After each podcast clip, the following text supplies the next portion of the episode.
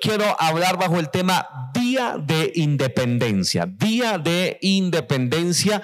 Y esto es una gran frase, no solamente porque es el nombre quizás de alguna película afamada, sino porque el Día de la Independencia justamente es eh, uno de los días y de las fechas más eh, celebradas en cualquier nación. Se dice, se eh, eleva la bandera del país, se canta el himno nacional. Hay toda una serie de cosas que suceden en torno a la celebración de la independencia de una nación. Y quiero contarles que esto no es eh, otra cosa, sino justamente esto, independencia. Fue lo que ocurrió en estos dos versículos que leímos, la independencia por fin de una nación, la nación de los israelitas, de los judíos, que por fin se liberaban de años de esclavitud en manos de los egipcios. Así que este justamente sí fue el día de la independencia. Pero por supuesto que no quiero hablar desde un punto de vista político eh, o geopolítico, ni más faltaba, sino que eh, es que me parece muy interesante porque estos versículos y por supuesto todo lo que rodea el asunto de la independencia de Israel de las manos de Egipto son un claro cuadro, un claro ejemplo de lo que nos dice justamente el libro de Efesios capítulo 6 versículo 10 en adelante, en donde se nos dice que nuestra lucha nuestra, no es contra carne ni sangre, sino contra principados, potestades, gobernadores de las tinieblas en las regiones celestes. Lo que eh, describe Efesios es que tenemos toda una lucha espiritual. Y en un sentido, en un cuadro, en una forma simbólica, nosotros también fuimos liberados, ¿cierto que sí? De las garras de Egipto, que siempre en la Biblia es sinónimo del mundo, y fuimos libres de allí, fuimos independizados para una nueva tierra, una tierra prometida que no está en esta, en este orbe, sino que eh, la esperamos de Dios. Esperamos que Dios venga a esa nueva ciudad, ese nuevo lugar donde viviremos es precisamente en el cielo, por supuesto. Y todo esto enmarca esa verdad y es lo que yo quiero compartir hoy, porque hay una guerra espiritual, hay una lucha espiritual en donde eh, Egipto desea y quiere con toda su fuerza no permitir que los que, que los que algún día estuvimos allá salgamos del todo. Y ya en un momento usted seguramente me va a ir entendiendo a qué me refiero. Lo que quiero decir entonces es que existe una especie de lucha titánica en el universo por tu alma. Una siempre vencedora fuerza espiritual que trabaja para libertarte y una oscura maldad que procura mantenerte encerrado en una mazmorra espiritual. Esto quise escribir para de alguna forma hacer más eh, visible, eh, a, ilustrarles a ustedes de esta lucha que estamos viviendo. Pero antes de adentrarme en esa lucha como tal, pues quisiera como siempre contextualizar un poco para que cada vez entendamos mejor lo que quiero enseñar hay dos elementos previos, dos cosas a considerar antes de adentrarnos en dicha lucha que nos ilustra muy bien el libro de Éxodo. La primera gran verdad que quiero citar es la que eh, eh, encierra un hombre un poco macabro que es Faraón, rey de Egipto, que en algún momento también es un cuadro del mismo diablo. Y Faraón eh, tiene una característica importante que quiero señalar y era la dureza de su corazón. De hecho, el libro de Éxodo eh, de muchas formas dice que el corazón de Faraón estaba endurecido. Y eh, quiero citar por lo menos tres de estas. Por ejemplo, Éxodo 7:13 dice, y el corazón de Faraón se endureció. 8.15 de Éxodo dice, Faraón endureció su corazón y no los escuchó. Y Éxodo 10.1 dice, y dijo Jehová a Moisés, eh, entra en la presencia de Faraón porque yo he endurecido su corazón. Independientemente de las implicaciones teológicas, definitivamente lo que la Biblia dice es que Faraón tenía un corazón duro, endurecido. Y por supuesto que esta es una característica también de Satanás, el Señor lo reprenda, del diablo, de las tinieblas cuyo reino se ha endurecido y no tiene ningún tipo de misericordia, ni de gracia, ni de favor con los hombres y por supuesto menos con la iglesia. No hay en las tinieblas, como ustedes recuerdan este simbolito del yin yang, ¿verdad? Que eh, son dos colores que se tratan de entretejer el blanco y el negro, en el negro hay un puntico blanco y en el blanco hay un puntico negro, y trata de decir el yin yang que todo lo bueno tiene algo de malo y todo lo malo tiene algo de bueno, pero no, esto no es cierto porque en la maldad de las tinieblas no hay absolutamente nada bueno, nada positivo, todo está endurecido y pervertido. Así que la dureza del corazón de Faraón claramente muestra un viso del carácter de las tinieblas y de su reino que está endurecido, falto de toda misericordia. La segunda eh, cosa que quisiera que consideremos es que justamente como hace un momento lo, dije, los versículos que acabamos de leer nos están hablando de una lucha titánica y no solamente de una forma simbólica, sino que quiero contarles que en el caso de Faraón, de Moisés y de toda, toda esta historia, eh, allí se estaba gestando, se estaba librando una lucha entre el Dios verdadero y los dioses falsos de Egipto. De hecho, Éxodo capítulo 12 y versículo 12 en su parte B dice, Dios mismo dice, y ejecutaré mis juicios en todos los dioses de Egipto. Yo Jehová es la última, la última eh, expresión como una firma. Y Dios dice en Éxodo 12, 12 que realmente lo que estaba ocurriendo allí era una lucha titánica. Dios, el Dios verdadero, luchando contra dioses falsos. Y por supuesto los venció. Y Dios dice que iba a poner sus juicios contra los dioses de Egipto. Es más, les quiero, les quiero contar que algunos estudiosos bíblicos ven en cada una de las diez plagas de Egipto un ataque de Dios contra un ídolo específico de Egipto. Por ejemplo, por ejemplo, la plaga de la sangre, eh, o mejor, de la, del agua del Nilo convertida en sangre, es al parecer eh, una, un acto de Dios en contra del Dios del Nilo para los egipcios. De hecho, para los egipcios el Nilo mismo era un Dios. Número dos, la plaga de las moscas, por ejemplo, era una plaga en contra de la adoración de la mosca sagrada, un ídolo también egipcio. Número tres, la plaga de la oscuridad claramente es posible que esté en contra del dios sol llamado por los egipcios Ra, que seguramente usted lo ha escuchado. Así que cuando se oscureció la tierra, era de alguna forma Dios diciéndole a los egipcios que Él realmente era Dios verdadero, mientras que todos los dioses, como por ejemplo el Dios Ra, el Dios del sol, era simplemente falso, que no servía para nada. Y finalmente un último ejemplo que quiero darles es, por ejemplo, la plaga del ganado muerto, que era claramente eh, eh, una obra, una plaga en contra del el becerro sagrado para los egipcios. Así que cuando vemos esto puntualmente notamos que hay toda una guerra, toda una batalla del Dios verdadero, del Dios de Moisés, del Dios del pueblo hebreo, en contra de los dioses egipcios. Y a través de estas diez plagas Dios venció muchos de los dioses egipcios, ¿verdad? Y el último que que, iba a vencer era justamente el faraón, ya que faraón eh, eh, eh, en este momento era el, el Dios para los egipcios, cuya palabra se hacía y su voluntad también se hacía. Dios desafió a faraón y lo venció a través de las diez plagas de Egipto. Pero es, es, es, es en este momento un punto neurálgico, ya que aquí podemos ver esta batalla que también hay entre, entre Dios, el Dios verdadero, y los dioses falsos que hoy los hombres tienen. Y, aquí esto demuestra claramente cómo nosotros eh, estamos siendo eh, eh, por Dios tomados y sacados del mundo. Y esto me parece muy interesante, todo esto que les estoy mencionando, porque allí quiero señalar, extraer lo, el punto que realmente quiera compartir con ustedes. Y es que aquí puedo ver yo las actitudes de Faraón que claramente daban a entender su negativa a Dios. Cada vez que Dios enviaba una plaga y decía, deja salir a mi pueblo, Faraón decía no. Y parece eh, con, con, la negativa de Faraón escucharse también la negativa de las tinieblas, la, negativa del mismo diablo que no quiere que el pueblo sea libre. De hecho, que no quiere que muchos cristianos sean libres. Y con sus últimas fuerzas trata de atarte todavía, de amarrarte, de agarrarte y de no dejarte ir libre. Y por supuesto, peor con los inconversos.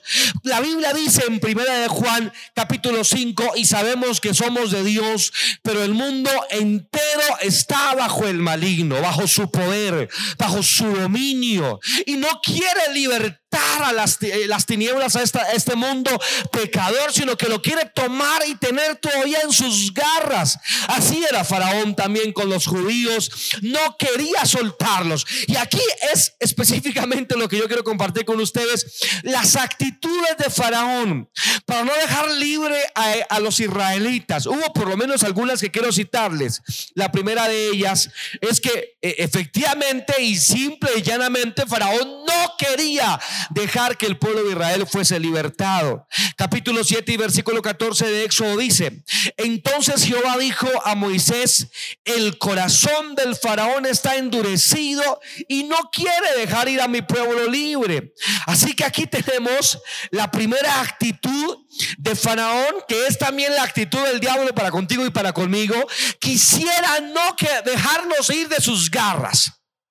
Ya nosotros no le escapamos, pero hay cientos de personas allá afuera y están atados por las tinieblas y simplemente el diablo no quiere soltarlas de sus garras y de sus dominios. Quiere atarlos por siempre.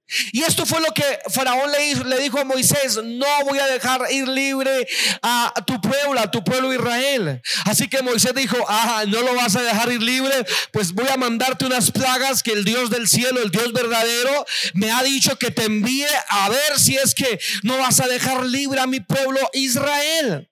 Así que empezaron a ver las plagas y después de la plaga de las moscas, Faraón fue golpeado, su economía golpeada, el Nilo hecho sangre. Eh, Faraón empezó a sentir el poder de Dios y Faraón empezó a su orgullo ser golpeado por la mano poderosa de Dios a través de las plagas. Así que Faraón empezó a soltar poco al poco al pueblo y parecía que fuera una especie de regateo en donde el diablo decía, bueno, dejo ir al pueblo, pero con tal condición. Porque es que esto justamente es lo que el diablo hace hoy en día. Quisiera que no nos, fuéramos, pero, pero no del todo de sus garras. Y es lo que quiere hacer contigo el diablo. Que, que, que, que quiere que te vayas, pero mejor no del todo. Siempre tiene sus rescoldos, su resguardo el diablo para no dejarte ir de sus manos del todo. Y por ejemplo, es muy interesante el regateo que empezó a hacer Faraón con Moisés para no dejar ir libre al pueblo de Israel. Capítulo 8 y el versículo 25 dice de la siguiente manera. Entonces Faraón llamó a Moisés y a Aarón y le dijo, bueno, andad, ofrecer sacrificio a vuestro Dios, pero ofrecerlo aquí en la tierra. Así que mire cómo regatea Faraón con Moisés. Y aquí Faraón le está diciendo a Moisés, bueno, eh, bueno, listo. Si quieres adorar a Dios, adora a Dios, pero adóralo aquí. Y aquí empezamos a ver unos cuadros muy interesantes que sirven para nuestra vida hoy en Dios. Ya que lo que Dios exigía era que salieran de Egipto a adorar a Dios, como lo dice capítulo 8 y versículo 20, permítanme leerlo para ustedes. Jehová dijo a Moisés, levántate de mañana y ponte delante de Faraón. He aquí, él sale al río y dile, y dile, Jehová ha dicho así, deja ir a mi pueblo para que me sirva. ¿Lo notan? Dios quería que Israel saliera de Egipto para que le pudiera servir. Pero Faraón dijo, no, ¿por qué no se quedan aquí y sirven a su Dios, pero sírvanlo aquí? Y esto me parece muy interesante porque es justo lo que el diablo quisiera. Eh, lo que el diablo quiere es que la gente, bueno, como cuando alguien se convierte, ¿no? Alguien se convierte y al convertirse las personas allegadas a esta persona podrán decir, bueno, pues conviértete, bueno, pues vuélvete evangélico, pero pues no cambies, por favor, no salgas de Egipto del todo. ¿Por qué no lo hacen aquí, por favor? Y entonces cuando pensamos en esto, claramente recordamos las palabras del Señor Jesús que están en Lucas 16, 13, en donde Jesús dijo, ningún siervo puede servir a dos señores, porque o aborrecerá uno y amará al otro, o se apegará a uno y despreciará al otro. Así que lo que quería hacerte creer, o lo que quiere hacerte creer el diablo, es que puedes servir a Dios pero sin salir de Egipto. Y esto es una imposibilidad, no puedes hacer eso. Y, lo digo, eh, puse ese ejemplo hace un momento porque justo fue lo que recuerdo, me dijo eh, una amiga mía hacía hace muchos años, recién me convertí, y ya recuerdo que me decía, bueno, ve a tu iglesia, pero ¿por qué tienes que cambiar? Yo le decía, porque es que eso viene con el paquete. O sea, ¿cómo puedes tú decirme que, me eh, eh, de, en parte, pero no en todo? Por favor, no salgas del mundo. Y te digo, es imposible que tú sirvas a Dios y sirvas al mundo. O mejor, es imposible que tú sirvas a Dios viviendo en Egipto.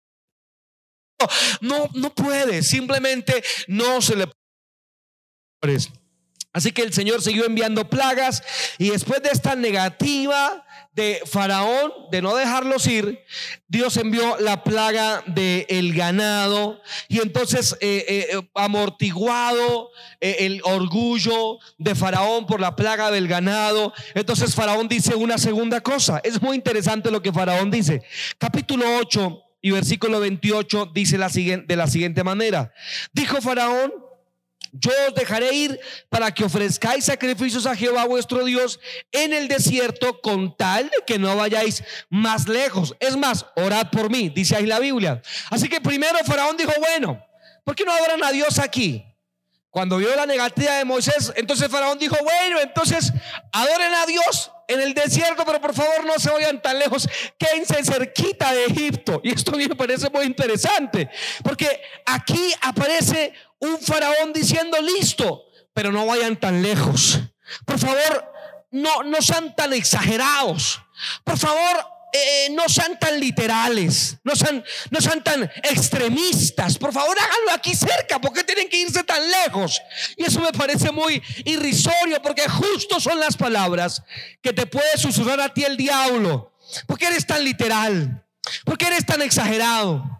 ¿Por qué cortaste de esa manera con el mundo? Bueno, porque no adoras a Dios, pero no, no seas tan legalista, no vayas tan lejos.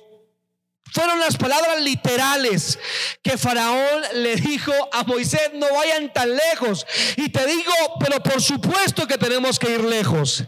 De hecho, de hecho, Moisés respondió categóricamente a Faraón de una manera magistral, digo yo, en capítulo 8, versículo 27. Moisés le responde a Faraón, ¿sabes qué? Camino de tres días iremos por el desierto y ofreceremos sacrificios a Jehová nuestro Dios como Él nos diga. Y aquí Moisés hizo dos afirmaciones. La primera es, ¿sabes qué? Tú nos dices que no vayamos lejos, pero yo te digo que camino de tres días iremos. Un hombre, una persona en condiciones normales podrá caminar en un día más o menos 25 kilómetros. Así que cuando Moisés de tres días está hablando de más de 75 kilómetros. Es decir, que Moisés le dijo, vamos a estar a más o menos 100 kilómetros para empezar a ofrecer nuestro servicio al Señor. Lo que está diciendo Moisés es, ¿sabes que Tú me dices que adores cerca de Egipto, pero yo te digo a ti que voy a estar a kilómetros de Egipto. Y eso es lo que deberíamos también nosotros responder al mundo. Cuando se nos diga algo como esto, sí, sea evangélico, pero no seas tan radical. Sé evangélico, pero no seas tan extremista. Sé evangélico, pero no seas tan literal. Tú le, debes decir, ¿sabes qué te digo? Voy a ser extremista y voy a ir muy lejos. ¿Sabes por qué? Porque Dios te quiere llevar muy lejos. De hecho, si tú ves geográficamente, Dios no iba a llevarlos a 100 kilómetros, solamente Dios los iba a llevar a más allá del mar rojo, a una tierra prometida. Es decir, que si tú no sales por completo de Egipto, jamás experimentarás, disfrutarás, gozarás de la tierra prometida que Él quiere para ti. Pero por supuesto que Dios te quiere lejos de Egipto. Y por supuesto que nosotros también deberíamos anhelar eso y decir quiero ir lejos porque óyeme bien, Dios te quiere llevar lejos a ti. Así que aléjate de Egipto y aléjate del mundo. Pero quiero contarles que Faraón parece ser, pareciera que fuera un, un, hombre, un comerciante eh, árabe o un comerciante antioqueño aquí en nuestra ciudad, eh, en el centro quizás, porque Faraón siguió regateando. Déjenme repetirlo. Primero, no vayan, adoren aquí. Segundo, bueno, váyanse, pero no tan lejos, por favor. Y cuando la respuesta de Moisés fue escuchada por Faraón. Y aparte de la respuesta de Moisés, hubo más plagas. Hubo la plaga de las úlceras, hubo la plaga del granizo y hubo la plaga de la langosta. Entonces Faraón siguió regateando con Moisés. Y lo tercero que Faraón le dice a Moisés está en capítulo 10 del libro de Éxodo, versículos 10 y 11, que dicen de la siguiente manera. Y, y él les dijo, Faraón les dijo, así sea Jehová con vosotros. ¿Cómo os voy a dejar ir a vosotros y a vuestros niños? Mirad cómo el mal está delante de vuestro rostro. No será así. Id ahora vosotros los varones y servid a Jehová, pues esto es lo que vosotros pedisteis. Y los echó Faraón de su presencia. Así que esta es la tercera cosa que Faraón dice. Faraón le dice, bueno, pues entonces váyanse, pero a una cosa. Váyanse ustedes, déjenme aquí a sus hijos y a sus mujeres. Váyanse ustedes varones porque eso fue lo que ustedes pidieron. Váyanse ustedes, pero no se llevan a sus hijos ni a sus mujeres. A mí esta, esta, especialmente esta palabra de Faraón me parece atrevida, me parece grosera. ¿Cómo es posible que Faraón haya dicho algo como esto? Algo tan horrible como esto. Pero acaso no es lo que el diablo también le dice a las familias evangélicas en nuestros días. Vean ustedes los abuelos, vean ustedes los hombres adultos, vean ustedes las mujeres adultas. Ah, pero los tus niños y tus jóvenes y tus adolescentes son míos. Y esa es la voz que el diablo le está diciendo a muchas familias. Y qué lamentable que en parte sea cierto, porque qué lamentable que no hemos sido capaces de arrastrar a nuestros niños y arrastrar a nuestros adolescentes y arrastrar a nuestra población joven con nosotros a Canaán, a la tierra prometida. Algunos de ustedes han dejado sus adolescentes en las manos de Faraón, del diablo y de este mundo. Ya que algunos, claro que sí, vienen en la mañana al culto, pero sus hijos no los traen. De hecho, quiero decirte, quiero exhortarte que es tu responsabilidad, tus hijos.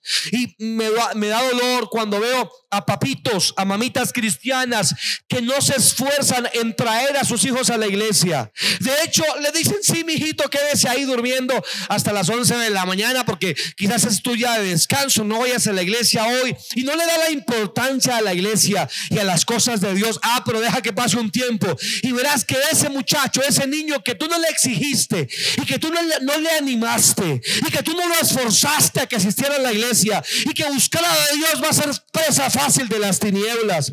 Y esto se atrevió a decírselo a Faraón, a Moisés. Deja a tus hijos, deja a tus adolescentes, deja hasta a tu mujer. Pero por Dios, esto, esto es, esto solamente lo puede decir la boca endemoniada de Faraón. Y simbólicamente es lo que el diablo te está diciendo. Pero quiero decirte que no lo permitas. Yo creo que tú y yo estamos aferrados a la idea que eh, eh, el apóstol Pablo dijo al carcelero allí en Hechos capítulo 16, en donde eh, Pablo le dice al carcelero, cree en el Señor Jesucristo y serás salva tú y toda tu casa. Y tenemos que aferrarnos a esa idea, queridos. Y yo creo que tú y yo podemos decirlo nuestros hijos no los vamos a dejar en Egipto. Nuestros adolescentes no van a morir allá en el desierto, irán con nosotros a la tierra de Canaán. Es más, te quiero pedir que allá donde estés en casa, lo digas a Dios. Levanta tu mano allá en la sala, vamos, levántala en la sala y dile, Señor, no voy a permitir que mis hijos queden postrados en el desierto y mucho menos en Egipto. Oh, mi amigo, te digo, no dejes tus hijos en Egipto. vaya, vaya este miserable diablo. Y vaya estas palabras necias de Faraón que se atrevieron a decirle a Moisés. No vemos en la escritura ahí puntualmente cuál fue la respuesta inmediata de, de, Moisés. Tal parece que Moisés lo que hizo después de esto fue seguir con las plagas, seguir usando su vara de autoridad. Y creo que es lo que debemos hacer, usar la vara de autoridad. Porque tal parece que Moisés salió de este momento de, la presencia de Faraón y volvió a extender su vara. Y esta vez la extendió hacia el cielo que tenía el sol en su cenid. Y extendió Moisés su vara y todo se hizo oscuro. Y todo se hizo oscuro. Y desafió al Dios Ra, al Dios del sol de Egipto. Así que lo, lo que hizo Moisés fue actuar. No hubo palabras. Y justo esto es lo que tenemos que hacer tú y yo con nuestros hijos. No solamente son palabras, son acciones. No solamente le predicas a tu hijo, le animas. No solamente le invitas a tu hijo a la iglesia, oras por él.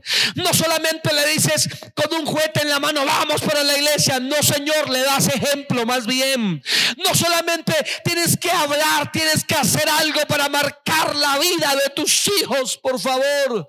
No puedes, no puedes estar frío ante la realidad de que Faraón, de que el diablo te robe tu estirpe. No podemos permitirlo.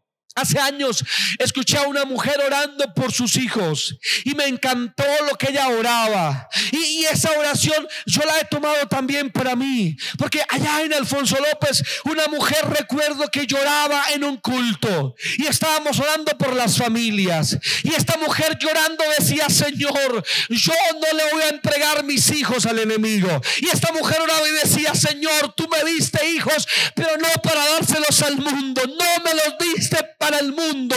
Así que no van a ser del mundo. Y te quiero invitar a que tú también hagas ese ejercicio. No le permitas al enemigo que robe tus hijos. Hoy mismo es urgente que le digas a Dios, Señor, no le voy a entregar mis hijos.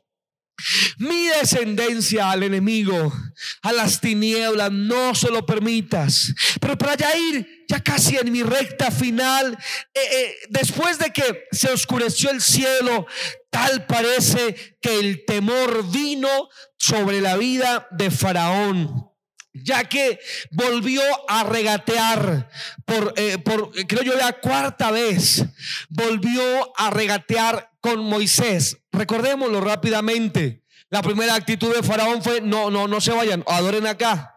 La segunda fue, bueno, adoren, pero no tan lejos, por aquí cerca, por favor, cerca de Egipto. La tercera de Faraón fue, bueno, váyanse lejos, pero déjenme a sus hijos y a sus mujeres.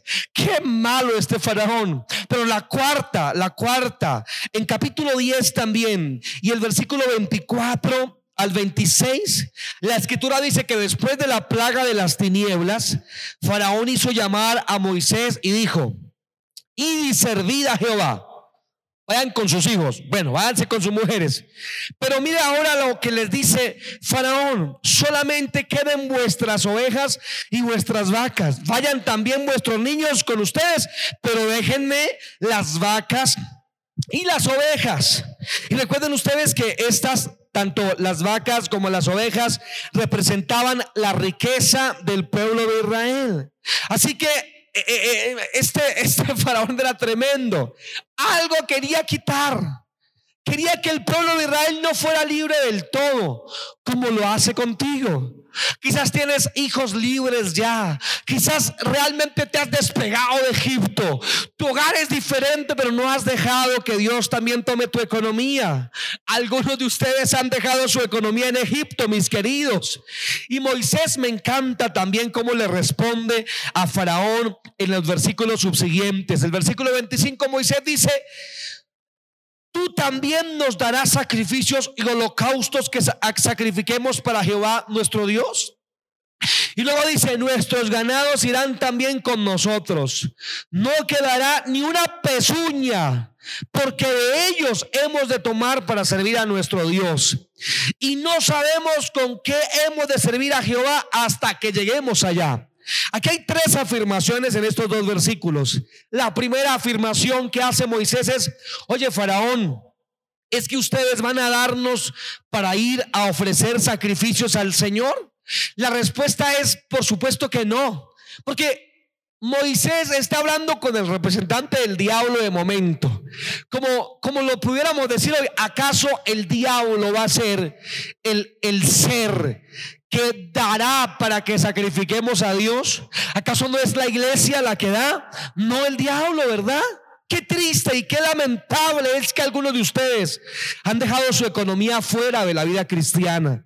Algunos de ustedes, al parecer, todo les es cristiano.